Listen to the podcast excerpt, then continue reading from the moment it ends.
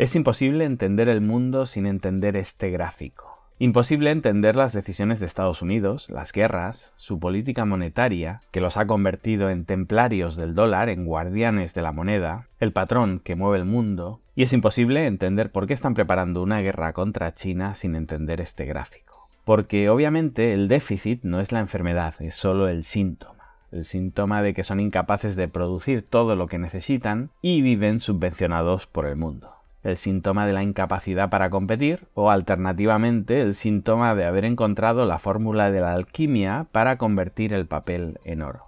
Cuando yo llegué a China en el año 2006, en mis primeros meses haciendo negocios aquí, entré en shock. Veía esa pasión por el trabajo, esas ganas de prosperar, ese objetivo de hacerse ricos, no de ganar mil euros o dos mil o diez mil, eso era de baratos, hacerse rico.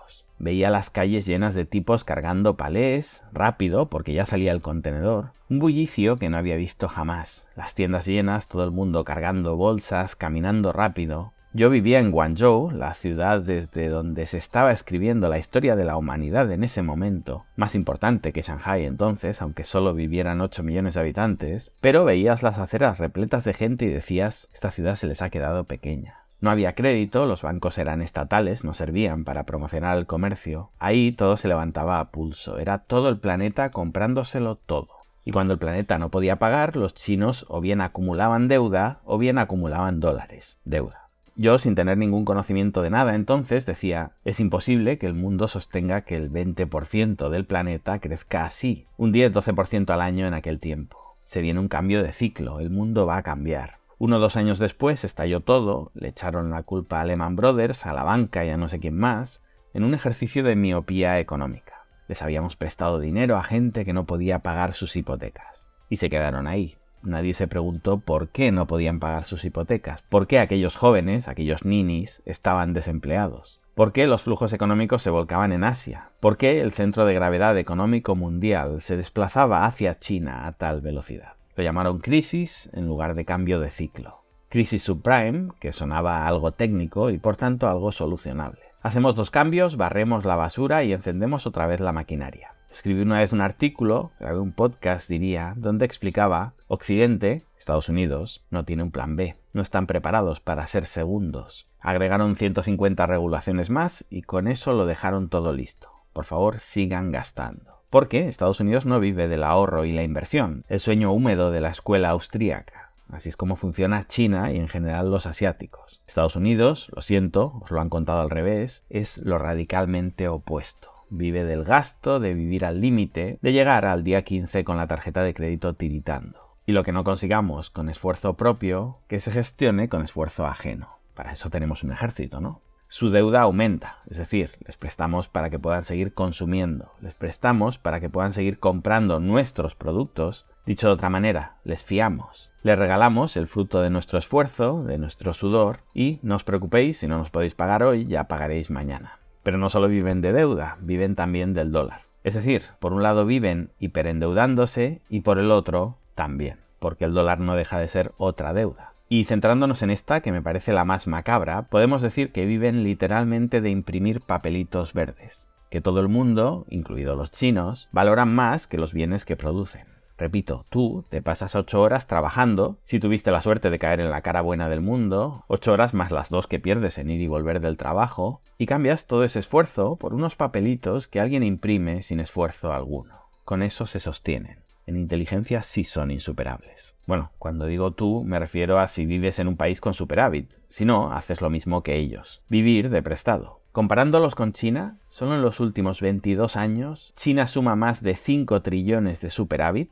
más de 5 billones en español, y Estados Unidos suma 13,6 trillones de déficit, 13,6 billones en español. Déficit comercial, no hablo de déficit presupuestario. Es decir, si lo calculamos en Españas, en campos de fútbol no sé hacerlo, en lo que va de siglo China ha ganado unas 4 Españas, entre la diferencia de lo que exporta y de lo que importa, y Estados Unidos ha perdido 10 Españas. No está mal en 22 años. ¿Y quién está financiando todo esto? Pues tú, claro, que acumulas dólares en tu cuenta corriente o, alternativamente, un proxy del dólar. El euro es obviamente un intento de hacer lo mismo con la impotencia habitual de la vieja Europa. ¿Sabéis el chico feo que siempre sale a ligar con el guapo y le acompaña pensando que cuando encuentren a dos chicas, él también sacará algún beneficio de haber dividido la factura del restaurante entre dos? Ese es el euro. ¿Y por qué India no será la nueva China? Pues porque por desgracia se parece más a Estados Unidos que a China. Los que critican a China por quedarse estancada en la trampa de país medio no entienden que lo normal, viendo el esquema de orden mundial actual, es lo que sucede en India o lo que sucede en África. Lo normal es quedarse en la trampa de país pobre, que es básicamente la arquitectura que en su día diseñó Estados Unidos para el mundo. Lo de China tiene un mérito incalificable. Los que hablan de la trampa de ingreso medio no entienden que China haya llevado a un 20% del mundo a ingresos medios no es un fracaso para China, es un fracaso para las políticas norteamericanas que no lo vieron venir y o no lo pudieron evitar. Es decir, lo que nos decía el bocazas de Trump, que es lo mismo que piensan en la administración Biden, aunque no lo digan a la cara, en eso son más hipócritas que Trump, es algo que Estados Unidos tenía que haber pensado en los años 80. Pero en ese momento ya le iba bien que China creciera porque lo veían como un contrapunto a la Unión Soviética. Y hoy China se les ha ido de las manos, hoy saben que su decadencia, la de Estados Unidos me refiero, solo la detienen con una guerra. Me creería que China vive en la trampa de país medio si fuera irrelevante para Estados Unidos, para las políticas americanas, pero cuando ves que tienen la palabra China en la boca permanentemente, te das cuenta que lo de reírse de China porque se han estancado y todo lo demás es parte de la sinofrenia que explicamos en este canal, donde la prensa internacional te explica simultáneamente que China va a implosionar porque es un desastre y a la vez que va a dominar el mundo y hay que pararles los pies. Episodio corto hoy, pero creo absolutamente relevante para entender el presente y no solo la foto, como veis, la película de las últimas décadas. Y me voy a despedir con un proverbio japonés, también atribuido a Einstein, porque os decía que los estadounidenses son más inteligentes que nosotros. Intercambian nuestro trabajo, nuestro sudor, por papelitos de colores. Y el proverbio japonés rezaba, tarde o temprano, la disciplina vencerá a la inteligencia.